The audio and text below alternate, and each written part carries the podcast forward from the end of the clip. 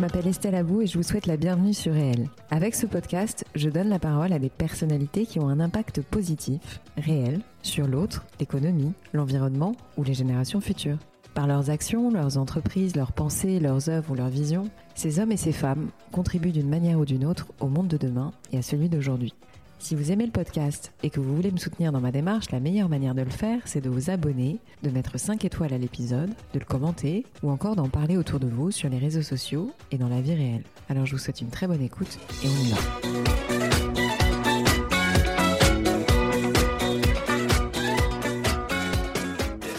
Achetez moins, achetez mieux, faites que ça dure. Qualité, pas quantité. Tout le monde achète beaucoup trop de vêtements. Vous l'aurez peut-être reconnu, ce sont les mots de la créatrice Viviane Westwood. Je ne dois pas faire figure d'exception en disant que j'ai été passionnée par la mode, d'ailleurs je le suis toujours, mais différemment. Et récemment, je me suis penchée sur la question de la fast fashion et de notre rapport à la consommation de vêtements. J'ai voulu essayer de comprendre qui les fabriquait, ce qu'il y avait derrière, en termes humains, écologiques et économiques. Trouver des experts du sujet, c'est pas forcément évident en France, en tout cas, j'ai la chance d'avoir été mise en relation avec Julia Faure, que vous allez entendre dans cet épisode.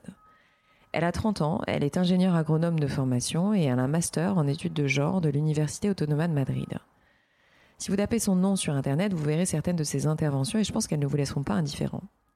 En 2016, elle a confondé Loom, une marque de vêtements les plus durables possibles, comme elle le dit, et qui a pour ligne directrice de préserver l'humain et l'écologie. Alors, dire juste qu'elle s'intéresse à l'industrie de la mode et du textile, c'est un peu léger concernant Julia, car en fait, elle a une obsession, c'est rendre public tout ce qui ne tourne pas rond dans cette industrie. En fait, elle lutte contre l'obsolescence programmée de nos vêtements. Si j'ai fait appel à elle, ce n'est pas pour parler de sa marque, mais de sa démarche, de sa philosophie entrepreneuriale et de son point de vue d'ingénieur sur la mode. Il y a énormément de vérités dans cet épisode qui font un peu peur. C'est cash, il n'y a pas de marketing et pas de bullshit. Alors maintenant, j'ai assez parlé et je laisse la parole à mon invité, Julia Faure. Bonjour Julia, merci beaucoup d'avoir accepté euh, mon invitation pour le podcast. Est-ce que je peux te demander de te présenter en quelques mots euh, pour commencer? Oui, bonjour Estelle. Moi je m'appelle euh, Julia Faure et je suis la cofondatrice de Loom. C'est une marque de vêtements qui sont faits pour durer. Alors durer dans tous les sens du terme. Ben, durer dans le temps des vêtements de bonne qualité et durer dans le sens de la durabilité écologique, c'est-à-dire en fait qu'ils soient produits en ayant euh, l'impact le moins euh, fort possible, le moins négatif possible sur la planète et euh, sur les hommes. Moi, à la base, je suis ingénieur en agronomie, donc j'ai pas grand-chose à voir avec la mode. Et cette marque, on l'a créée avec Guillaume, mon associé, quand on a fait un constat que tout le monde a dû faire finalement, c'est que peu importe l'argent qu'on met dans les vêtements, euh, rien ne nous assure de la qualité qu'il va y avoir au final. C'est-à-dire, euh, tu, peux mettre aussi bien 20 euros que 100 euros dans une chemise, elle peut te craquer au bout de, au. Et au départ, euh, ben, nous, on s'est dit, bah, on va essayer de comprendre qu'est-ce qui fait la qualité des vêtements pour, bah, pour au moins la prochaine fois qu'on fera, qu'on fera un achat, bah, d'être sûr de, faire un choix éclairé. Et en fait, sur, euh, sur ce chemin-là, en essayant de comprendre ce qui faisait la qualité des vêtements, en fait, il y a deux choses qu'on a compris qui sont assez euh, terribles. C'est la première, c'est que finalement, cette, euh, cette obsession de la qualité des vêtements, c'est plus du tout quelque chose qui est présent dans l'industrie textile en général.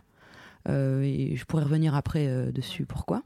Et la deuxième, c'est qu'en plus d'avoir globalement dégradé sa qualité, euh, l'industrie textile, euh, elle, c'est vraiment euh, une sale industrie, quoi. C'est vraiment une industrie qui a un impact écologique catastrophique et un impact humain vraiment, enfin, honteux, quoi.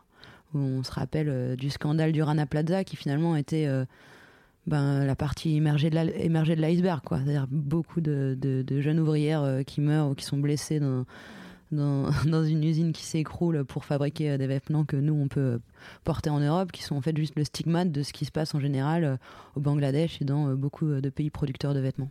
Et le chiffre qui consiste à dire que c'est la troisième industrie la plus polluante, tu dis quoi sur ça? Ben En fait, je trouve que c'est un.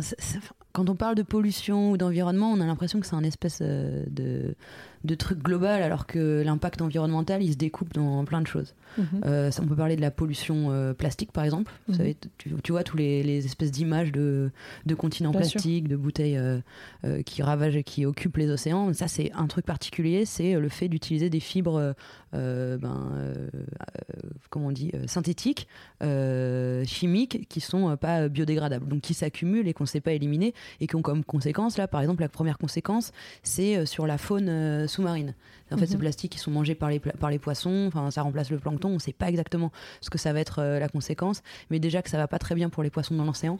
Euh, bon, c'est pas, pas joué. Hein. Donc il y a, y, a cet aspect-là, mais il y a aussi l'aspect euh, du manque d'eau en fait. C'est-à-dire que la production textile demande énormément d'eau, entre autres pour la culture de coton, bon, qui a des conséquences assez graves en termes d'assèchement des ressources aquatiques, par exemple la mer d'Aral, qui vraiment est presque plus une mer.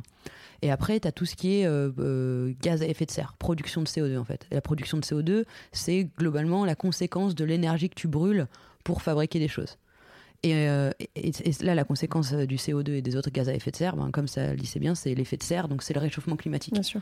Alors en ce moment, on en parle beaucoup, mais du coup, le, réchauffement climatique, c'est, euh, ça a des conséquences euh, qui sont propres. Donc globalement, quand on parle de, pollution, en fait, on veut parler de, de, toutes ces choses-là. Et du coup, il y a le, ce chiffre de deuxième ou troisième industrie textile la plus polluante, c'est quelque chose qui a été beaucoup repris par la presse parce que c'est impactant. Et en fait, ça s'appuie sur rien parce qu'on n'a pas réussi à, à, distinguer en fait. Bah, qu'est-ce qui est, enfin, qu'est-ce qui est le plus grave de, de mettre du plastique dans, dans, les, dans les des poissons ou de faire augmenter euh, la, température de la planète. Par contre, ce qu'on sait, par exemple, enfin, on sait l'impact de la mode euh, sur, euh, sur, ces, différents, sur ces différents aspects. Sur l'eau, la mode, ça consomme 64, 79 milliards de mètres cubes d'eau chaque année. C'est-à-dire 1% de la consommation mondiale d'eau, c'est la mode. Le plastique, donc il faut savoir que dans, dans, le, dans la mode, le polyester, donc qui est un dérivé du pétrole, ça représente 60% des fibres textiles utilisées dans la mode. Or, le polyester qu'on utilise pour faire nos fringues, à chaque fois qu'on le lave, à chaque fois qu'on le passe en machine, il, relâche des microfibres. C'est vraiment des, mhm. trucs euh, minuscules mhm. qui en fait euh, donc passent dans, tous les circuits d'eau et se retrouvent dans les océans. Parce qu'on n'arrive pas à les filtrer en fait. Enfin, en tout cas, on n'a pas encore commencé à essayer de vraiment les filtrer. Et ces microplastiques, en fait, représentent 90% des déchets retrouvés dans l'océan. Donc à chaque fois, on voit des images de bouteilles plastiques, on a l'impression que c'est parce mmh. que tu jettes ta bouteille en plastique que tu pollues les océans. Ça, c'est la partie visible. Mais le gros, le plus grave, en fait, c'est ces microplastiques qui viennent euh, en grande partie de nos fringues. Et le plus terrible, c'est qu'une bouteille en plastique, on peut la ramasser. Le microplastique, une fois que c'est dans les océans, c'est foutu, en fait. Mmh. C'est minuscule. Et nous, on s'était un peu renseigné pour voir euh, comment, enfin, s'il y avait quelque chose à mmh. faire, de, genre de filtrer euh, pour essayer de récupérer les microplastiques. Et en fait, c'est minuscule. Si tu commences à filtrer l'eau pour récupérer les microplastiques, tu récupères avec euh, ben, plein de micro-organismes, le plancton, et en fait, ça serait comme vider euh, les océans de toute euh, matière vivante. Bien sûr. Donc ça, c'est c'est bah, voilà, irrésolvable. À partir du moment où il y a des microplastiques dans on ne sait plus quoi faire. Et après, il y a le CO2. Et là, pour le coup, l'industrie textile, on sait combien elle émet. Elle émet environ 8,1% des effets des gaz à effet de serre du monde. c'est énorme. C'est énorme. C'est l'équivalent de presque autant que l'ensemble du transport routier de la planète. Du coup, si, est-ce que c'est la deuxième Si tu prends juste le critère euh, CO2 à gaz à effet de serre, en fait, ça serait plutôt la quatrième industrie euh, la plus polluante, en tout cas la plus réchauffante de climat, derrière l'agriculture, l'électricité, le chauffage des bâtiments et en quatrième position euh, le transport. ça, si tu prends juste le CO2, mais en fait, on voit que ça a des impacts négatifs sur énormément, énormément d'autres aspects. Bah justement, ton constat global sur l'industrie textile, en tout cas la mode telle qu'elle est aujourd'hui, bon, tu sorti les, bons, euh, les bonnes données, mais c'est quoi ton message, en fait, euh, ton message premier à faire passer?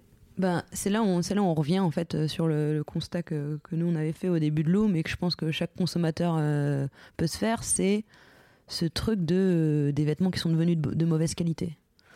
En fait, euh, si on regarde un peu ce qui s'est passé, il y a eu euh, dans les années 80-90 l'arrivée de la fast fashion, mhm. les grandes enseignes Zara, H&M, qui sont basées sur un modèle assez simple, c'est de renouveler en permanence euh, leur collection. Euh, au départ, les collections, c'est fait pour être renouvelées deux fois par an, printemps, été, euh, automne, hiver, qui a, qui fait du, enfin, ça fait, enfin, ça a un certain sens en fonction des saisons, quoi. Mais là, on est passé à la semaine, quoi, quasiment. Et ben là, maintenant, euh, la dernière fois, j'avais regardé. 15 jours, je crois, je sais ouais, trois semaines, je crois que c'est leur cycle de collection. Et en, gros, il y en a 24 par an, quoi. Et en fait, eux, leur manière de penser, c'est ils se disent, il faut qu'à chaque fois que tu ailles chez nous, Euh, il y a au moins la moitié du magasin qui était euh, Nouveau. Ouais, nouveau pour que, ben, pour que même si t'es venu la semaine dernière, t'aies encore envie d'acheter euh, cette semaine. Et l'autre chose, donc ils- ça ils le font très bien, ils arrêtent très- à renouveler très rapidement leur collection. Et ce qu'ils font aussi de manière très agressive, c'est une politique de prix très forte. Et alors si tu veux proposer des pièces pas chères, un peu stylées et très souvent en changer, et ben ça veut dire que le prix il faut que tu le récupères quelque part. Donc tu le récupères ben, en produisant dans des pays où c'est vraiment pas cher et en payant des gens en dessous du salaire vital, c'est-à-dire le salaire nécessaire pour vivre euh, dignement. Euh, tu le récupères en ne payant pas ce que tu prends à la nature. Ben, si T'as tu- une notion à peu près du salaire moyen d'une personne qui bosserait euh, pour Zara en, en sous-traitance? Euh, ben, ça va dépendre vachement des pays. Mais genre au Bangladesh ou dans des pays comme ça. Je sais même pas si Zara fabrique là-bas, mais. Si si, Oui, tu si, si, tout le monde travaille là-bas, Ouais. Euh, sauf nous. Euh, non, j'ai pas, j'ai pas, j'ai pas de, j'ai pas de notion Ok. là. Je te rechercherai ça si tu Mhm. veux. Euh, Qu'est-ce qu'on disait? Non, on disait quand euh, ils ont un processus de, de, de casser les coûts, donc euh, forcément, à un moment ou à un autre, il y a quelqu'un qui paye derrière. Ouais. Donc, tu as, les gens qui fabriquent les vêtements qui payent, tu as la nature qui paye. Mm. Enfin, par exemple, c'est coûteux de traiter, de, de traiter tes eaux après que tu aies fait une teinture. Et dans certains, tu vas dans certains pays, personne t'oblige à, à traiter les eaux, ben, tu, relèves, tu relâches directement tes eaux euh, contaminées euh, dans les fleuves. En Chine, il y a eu des, des périodes comme ça où il y avait des fleuves complètement rouges. Il y a la Mhm. campagne Greenpeace de détox, euh, Mhm, détox de Greenpeace qui avait montré ça. Les images sont euh, flippantes, quoi. Et la troisième manière, en fait, de que ça soit moins cher, les fringues, en fait, c'est de dégrader la qualité, en fait. Plutôt que de prendre du coton de bonne qualité, tu vas prendre du coton de mauvaise qualité, tu vas faire un et tu vas arriver à faire un produit qui est euh, très Et peu qui en plus va t'inciter à revenir quelques temps après pour, euh, Ben, pour acheter ouais. en fait le vêtement. Donc ils ont presque intérêt à ce que le vêtement se, soit périssable plus vite. Ah bah c'est sûr. Ça c'est ce qu'on appelle. euh, en fait c'est l'obsolescence programmée. On en a tous entendu parler. L'obsolescence programmée. La définition à la base c'est plutôt euh, tu mets quelque chose dans le produit que tu vends pour pour être sûr qu'il se casse. Là c'est même pas ça. C'est juste que comme euh, Enfin oui, c'est un effet. Comme ils ont, comme ils veulent le faire aussi peu cher, bah, ils prennent des matériaux de mauvaise qualité, donc ça va se casser. Et en plus de ça, euh, tout ce qui va avec cette obsolescence programmée, c'est l'obsolescence programmée du désir. C'est-à-dire le fait de renouveler en permanence les collections, le fait d'avoir sans cesse des nouveaux modèles, en fait, c'est pour faire sentir que toi, ce que tu as dans ta garde-robe, ça ne va pas, en fait. Ça ne te suffit pas. Voilà, tu ne le désires plus, ce que tu veux, ce qu'il te faut, c'est euh, Du neuf. Voilà, c'est c'est du neuf. Et je trouve que c'est ce que la fast fashion a réussi à faire à l'industrie textile. Elle a réussi à changer l'objectif de l'industrie textile qui à la base était de faire des vêtements euh, qui durent, des vêtements de bonne qualité, pour faire du neuf. La seule chose qui intéresse l'industrie textile aujourd'hui, c'est le neuf. C'est le renouvellement des collections, etc. Et le prix, eh ben, il est, il est, le prix à payer, il est terrible. Il est terrible pour la planète, il est terrible pour euh, les gens qui produisent, mais il est terrible aussi pour les consommateurs, en fait. Et qu'est-ce que tu as pensé de la campagne d'H&M et de Zara sur... euh, Ils ont quand même fait des vidéos pour montrer qu'ils étaient euh, dans une démarche éthique, de développement durable, etc. T'en penses quoi? Ben, je trouve que ça fait partie de. Enfin, effectivement, hein, si tu regardes H&M, c'est ceux qui, un en tout cas, euh, une des enseignes qui communique le plus euh, sur le développement durable. Mm. Je trouve qu'il y a plusieurs choses en fait. La première, c'est tu fais une collection capsule Ouais. avec euh, du coton bio. Euh, et avec ça, tu essayes de redorer euh, l'image globale d'une marque. C'est comme si Monsanto, tout à l'heure, tout à coup, enfin, Mm. finançait des nids d'abeilles, si tu veux. Bah, super, euh, mais à côté de ça, ceux qui produisent euh, les, Mm, cotons et les, les maïs les plus dangereux pour la planète quoi. Donc il y a une- ça c'est une stratégie euh, pour moi que c'est une stratégie de greenwashing des grandes marques. Tu fais un tout petite initiative écologique et tu, tu espères que cette mini initiative va être là pour redorer ton redorer ton blason. Et l'autre aspect, je trouve, alors H&M, ils font quand même énormément d'initiatives sur euh, des puits pour absorber le carbone, sur euh, du recyclage. Ils font des, des, des- des collections avec du coton bio. C'est jamais quelque chose de global. hein. Ils n'ont pas l'ensemble de leur de leurs collections qui sont comme ça. Mais surtout, en fait, personne s'attaque, à chaque fois que tu vois des initiatives euh, durables comme ça, personne s'attaque au fond du problème, qui est euh, que la surproduction, en fait. Mhm. En fait, il y a quelque chose qu'on n'arrivera jamais, une équation euh, qui ne qui ne changera jamais, c'est qu'à chaque fois que tu produis, tu pollues. Donc plus tu produis, plus, plus, plus tu pollues. Et, euh, et de vouloir euh, rajouter un peu de recycler, euh, mettre un peu de coton bio, euh, très bien. Mais en fait, c'est juste que tu veux pas t'attaquer au cœur du problème. Mais surtout que le recyclage, sauf erreur de ma part, le fait de réutiliser une matière, même ça déjà, c'est ça pollue.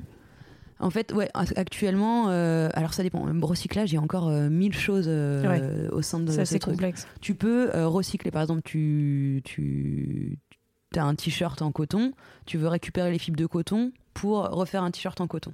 En fait, euh, la- l'action de re séparer les fibres, séparer les fils, en faire des fibres, re faire un fil et re tricoter pour faire un t-shirt. En fait, ça c'est très coûteux en énergie. Euh, pour l'instant, on n'a pas encore réussi à avoir des processus qui soient hyper efficients. Donc, en, termes d'énergie utilisée, bah, ça peut être plus coûteux de faire euh, d'utiliser de la fibre recyclée que, euh, que de la fibre neuve. Et ça, c'est dans le meilleur des cas où tu as finalement bah, un, un t-shirt en 100% coton. À partir du moment où tu as un coton polyester, là, le coût pour séparer le coton du polyester euh, est euh, insupportable. Après, ce que font pas mal euh, de gens, c'est de faire du open loop recycling, ça s'appelle. C'est-à-dire, mhm. au lieu de prendre des fibres textiles pour en faire d'autres fibres textiles, tu prends des fibres d'ailleurs pour en faire des fibres textiles. Exemple, tu fais un fil de polyester à partir des bouteilles plastiques. Où là, on arrive à avoir des process qui sont un peu plus efficients. Euh, par contre, le problème qui se pose en général dans le recyclage et dans beaucoup de, choses, c'est dans beaucoup de, enfin en tout cas d'initiatives écologiques, c'est la qualité du matériel que, que tu obtiens après. Un t-shirt en coton recyclé, le coton que tu vas prendre, ça va être un coton qui a des toutes petites fibres mhm. qui ont été cassées en fait dans le processus de recyclage. Or, ce qui fait la qualité d'un coton, c'est la longueur de la fibre. C'est ce qui va faire qu'il résiste bien au lavage, qui rétrécit pas, qui bouloche pas, qui ne se déchire pas. Donc en fait, tu vas recycler des fibres de coton, tu vas obtenir des petites fibres euh, tu vas faire un t-shirt, mais la qualité de ce t-shirt va être euh, ben, moindre par rapport à, ce qu'elle devrait être. Et du coup, tu retombes dans le cycle en fait de produire des, éléments qui vont pas tenir dans le temps et qui vont inciter en fait euh, les gens à en acheter de nouveaux. Mhm.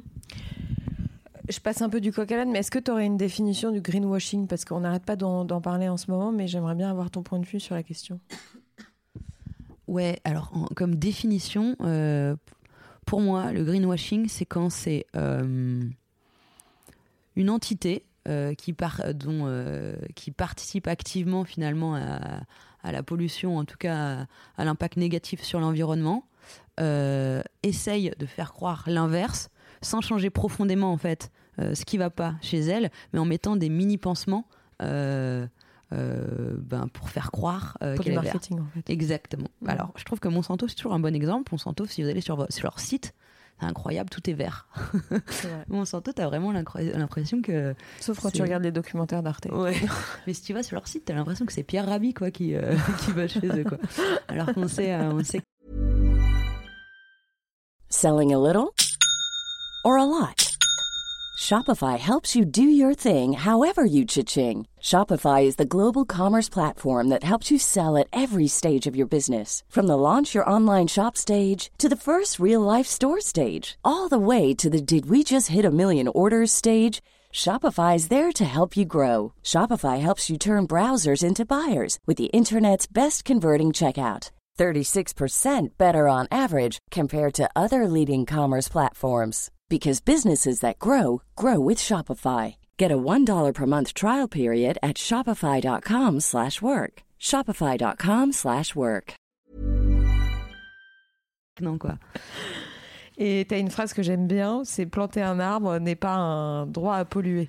Ouais, je trouve que c'est ça fait partie de, de, de... Des, des, des, initiatives que peuvent prendre euh, des grandes marques pour, pour oublier de se poser les questions sur euh, sur, sur, euh, sur le cœur de leur processus. Quoi. Enfin, le, le, vrai truc, le vrai problème en ce moment, euh, à l'heure de la sortie du rapport du GIEC, à l'heure euh, où on sait que le, au minimum la température va augmenter d'1,5 degré sur la planète, le vrai truc en ce moment, c'est qu'il faut ralentir la production. Et, et, plutôt, que, plutôt que ralentir la production, bah, voilà, les gens ils vont prendre des initiatives quelconques comme planter un arbre planter un arbre, en fait, euh, ce qu'on espère, c'est euh, en gros qu'on va qu'un arbre va pousser. Et en fait, les, arbres euh, aspirent, emprisonnent du, du, CO2, et ce qui permet de, réduire les gaz à effet de serre, ce qui permet de réduire le réchauffement climatique. c'est pas une solution à tout, en fait. Enfin, déjà, est-ce que planter un arbre, ça compense la totalité des émissions carbone que tu as émises en produisant en produisant un vêtement? Ben non, c'est pas la même chose. Et ensuite, planter un arbre en France, ça planter un arbre en France, ça n'a pas du tout le même impact que empêcher un arbre de se faire couper dans la, dans la forêt amazonienne. Bien sûr. Mais du coup, qu'est-ce que doit faire la fast fashion, à ton avis? Et en particulier H&M, pour ne pas le citer? Ben, en fait, euh, c'est ça qui est hyper compliqué. Enfin, ça serait... J'arrête pas de prendre l'exemple de Monsanto, mais qu'est-ce que doit faire Monsanto? Monsanto, ils peuvent te dire, ben là, on fait des OGM euh, qui demandent moins de Roundup, euh, on fait des pesticides euh, avec à partir de produits recyclés. Enfin, tu peux faire ce que tu veux. Enfin, le cœur de, de ce business, c'est euh, c'est quelque chose qui, qui, détruit la planète. Quoi. Et le cœur de la fast fashion, c'est la surproduction. C'est le renouvellement du design, c'est euh, la fringue de mauvaise qualité. Le cœur de, de, ces industries-là, c'est de produire beaucoup, c'est de surproduire et d'inciter les gens à surconsommer. Donc en fait, pour moi, ce que devraient, euh, ce que devraient faire les, les, marques de fast fashion, c'est vraiment effectivement de, de, se regarder et de, de, se changer en interne, ce qui est quasiment impossible parce qu'elles sont drivées par, par des, objectifs, de rentabilité, enfin de rentabilité même pas, mais de croissance en tout cas qui sont, euh, qui sont hyper forts. Donc euh, si demain il y a une marque de fast fashion euh, qui décide ben, de revoir complètement son modèle, c'est-à-dire de lancer une, une, filiale et de se dire ben, cette filiale on va la faire bien de bout en bout, on va faire gaffe à la surproduction et tout, ça serait chouette, j'aimerais trop. Mais euh, je les vois pas abandonner un modèle économique extrêmement rentable simplement parce que euh, simplement pour sauver la planète, quoi. Mais est-ce que du coup, tu penses que c'est les petites marques ou les ou les démarches un peu plus euh, parcellaires qui vont bon an mal an remplacer ce genre de, consommation et de production? Bah, je sais pas. C'est euh, c'est un peu c'est un peu des choix de société qu'on doit faire. et là, je trouve que il y a quand même une notion d'urgence quoi euh, qui apparaît. Pour moi, il y, a trois choses euh, qui doivent se passer euh, pour pour changer tout ça. Je pense qu'il y a déjà il faut il faut qu'il y ait un truc politique quoi. En fait, il faut que ça soit taxé de mal produire. Il faut que ça soit taxé de, de polluer, il faut que ça soit taxé la tout comme la taxe du CO2, etc. à l'époque. Ouais, ben, enfin, c'est toute une discipline en fait de, qui s'appelle l'économie de l'environnement, c'est-à-dire que tout ce que tu prends à la nature, tout ce que tu pollues, etc., tu le payes au juste prix. À partir du moment où tu le payes au juste prix, tu peux plus avoir un t-shirt à 4 euros c'est pas c'est pas possible quoi. il faut taxer aussi euh, ben, cette, euh, cette dégradation de qualité des produits quoi. Le fait de mettre sur le marché un produit qui va tenir trois lavages, ben c'est une aberration écologique qui devrait être taxée aussi.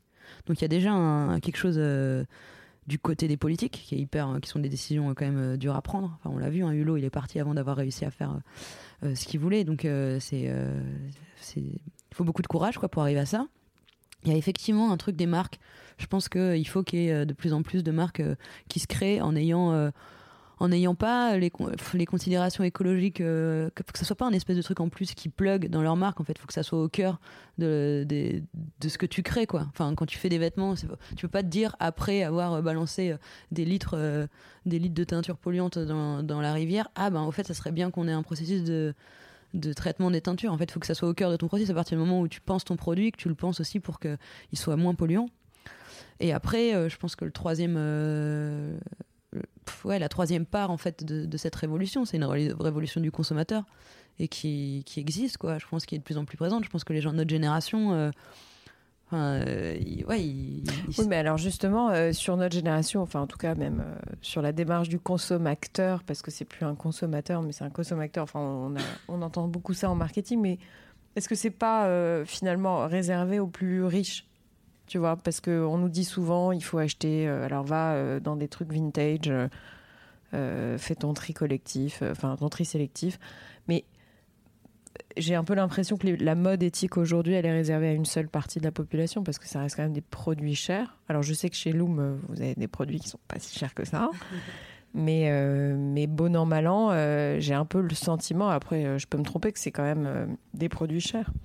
Ça, je trouve que c'est un. Je me trompe un hein, peut-être. Ouais, non, mais c'est un réflexe, c'est un réflexe hyper classique euh, qui, avait, qui, avait, la même chose pour la malbouffe, quoi. Enfin, on dit, ben, mm, mm. Oui, euh, les gens, enfin. Alors qu'aujourd'hui, on se rend compte que le bio, là, il y, a, y a une, info qui est sortie aujourd'hui, moins cancérigène que. Bah ouais, en fait, le truc de payer pas cher en général, euh, ça veut dire que si, tu, si toi tu payes pas cher, c'est-à-dire qu'il y a quelqu'un d'autre qui paye, ou alors c'est que toi tu vas le payer un autre, un autre moment. Pour la mode, on peut prendre un exemple hyper simple, tu vois. Donc, tu achètes un t-shirt à 5 euros au lieu de 20, j'achète chez HM. Déjà, donc pour, qui, pour, qui, pour arriver à faire ce t-shirt, donc on a dû dégrader la qualité en, utilisant du coton pas cher, en remplaçant le coton par des matières synthétiques. Tu prends 5 minutes au lieu de fabriquer au lieu de 20.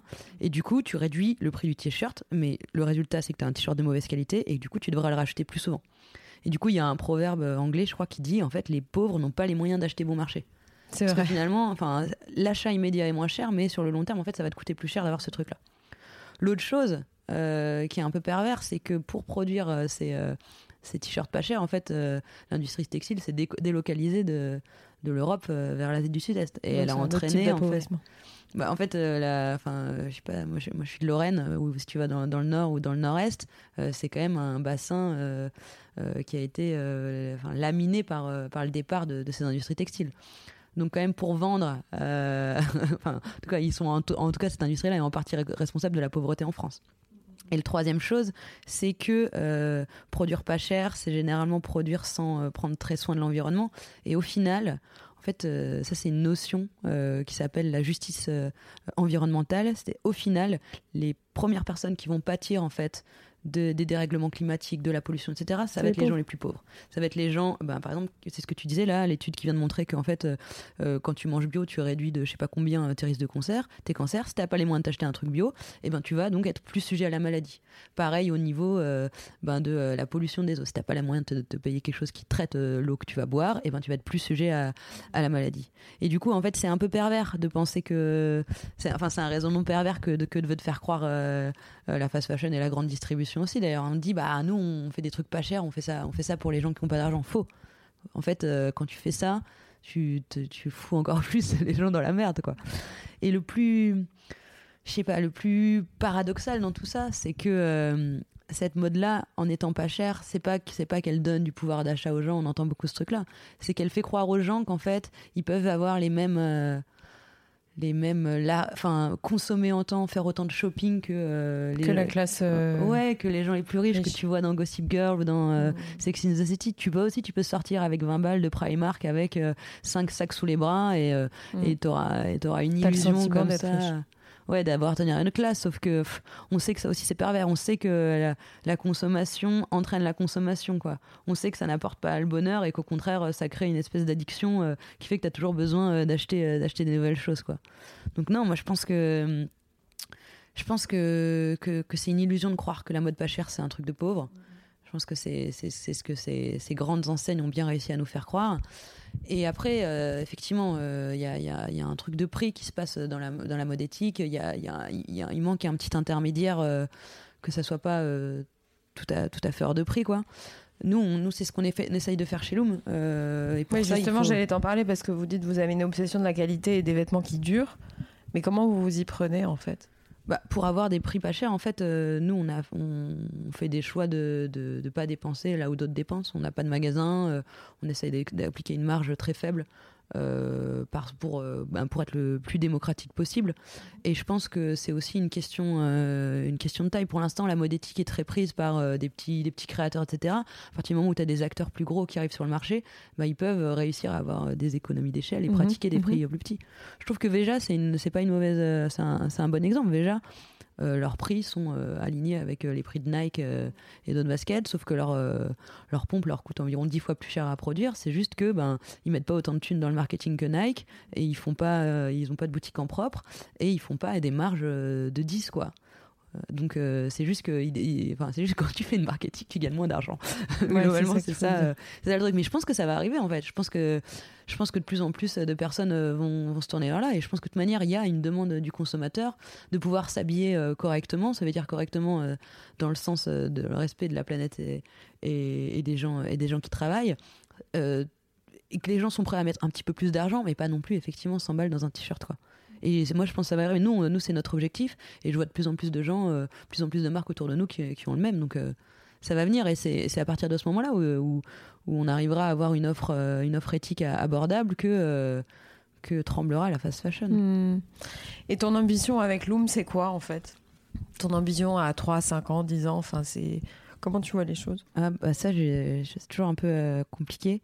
Moi, j'aimerais vraiment bien arriver à J'aimerais bien que les gens qui euh, vont chez Zara, chez H&M et qui disent ah, ça fait quand même chier pour l'environnement, ça fait quand même chier pour la planète, puissent se dire attends non c'est bon je peux aller, je peux aller euh, et, ça fait chier aussi sur la qualité de, mes vêtements, puis se dire non mais je peux aller dans cette fringue là parce que dans cette marque là je peux aller chez Loom parce que je suis sûr de la qualité et je suis sûr qu'ils euh, travaillent pour que leur impact soit le moins négatif possible quoi.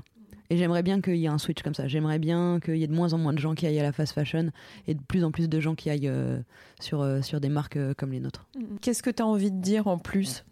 Une question que je t'aurais pas posée ou un, je sais pas, un coup de gueule, un coup de cœur Est-ce que tu as envie de faire passer un message? Alors, pas particulièrement sur ta marque Loom, mais globalement.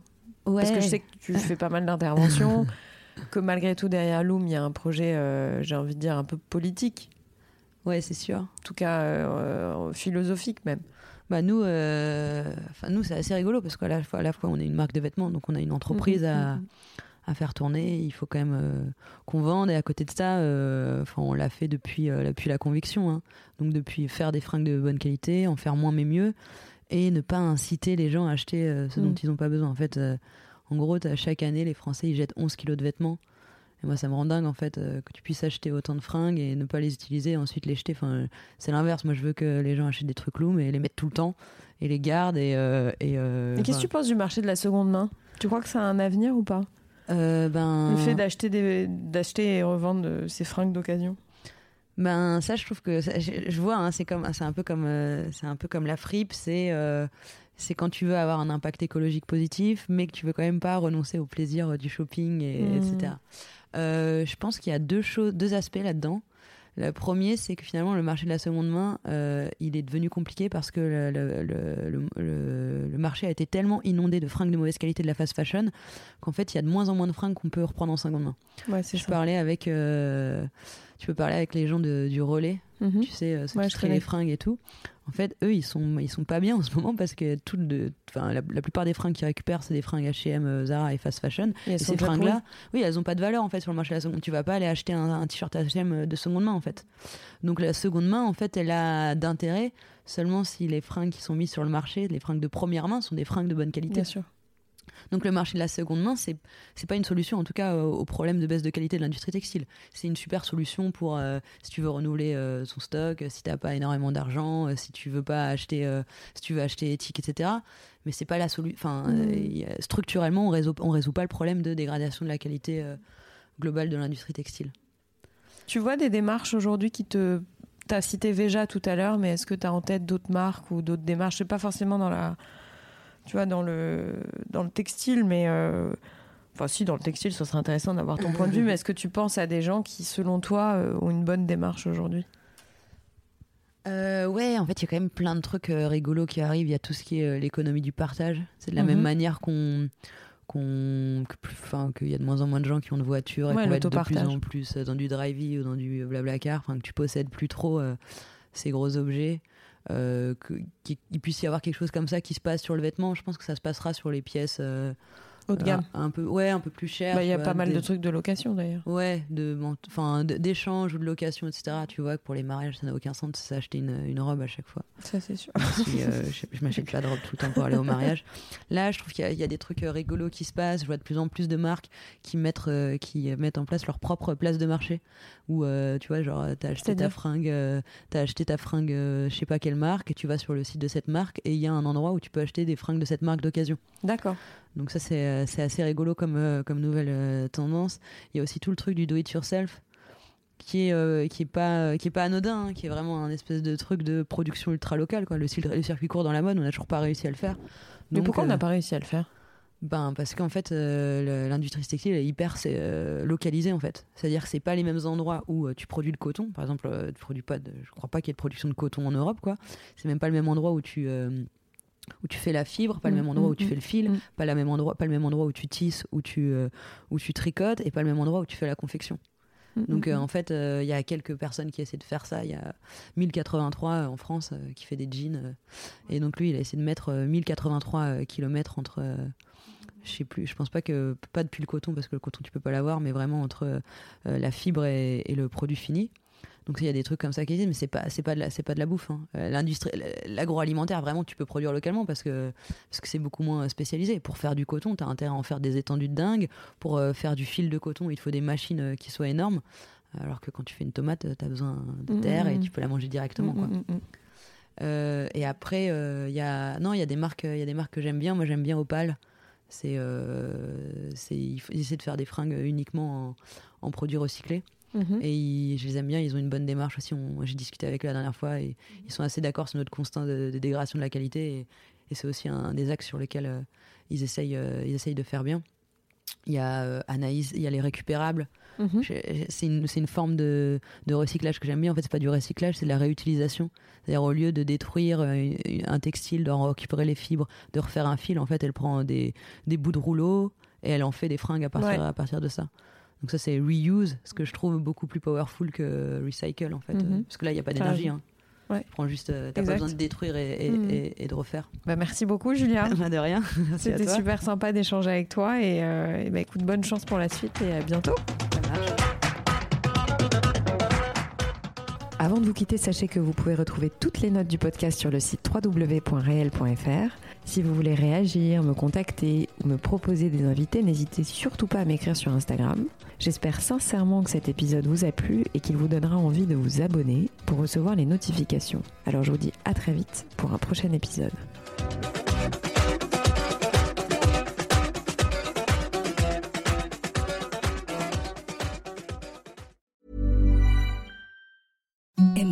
The softest sheets you've ever felt. Now imagine them getting even softer over time. That's what you'll feel with Bowl and Branch's organic cotton sheets. In a recent customer survey, 96% replied that Bowl and Branch sheets get softer with every wash. Start getting your best night's sleep in these sheets that get softer and softer for years to come. Try their sheets with a 30-night guarantee. Plus, get 15% off your first order at bowlandbranch.com. Code BUTTERY. Exclusions apply. See site for details.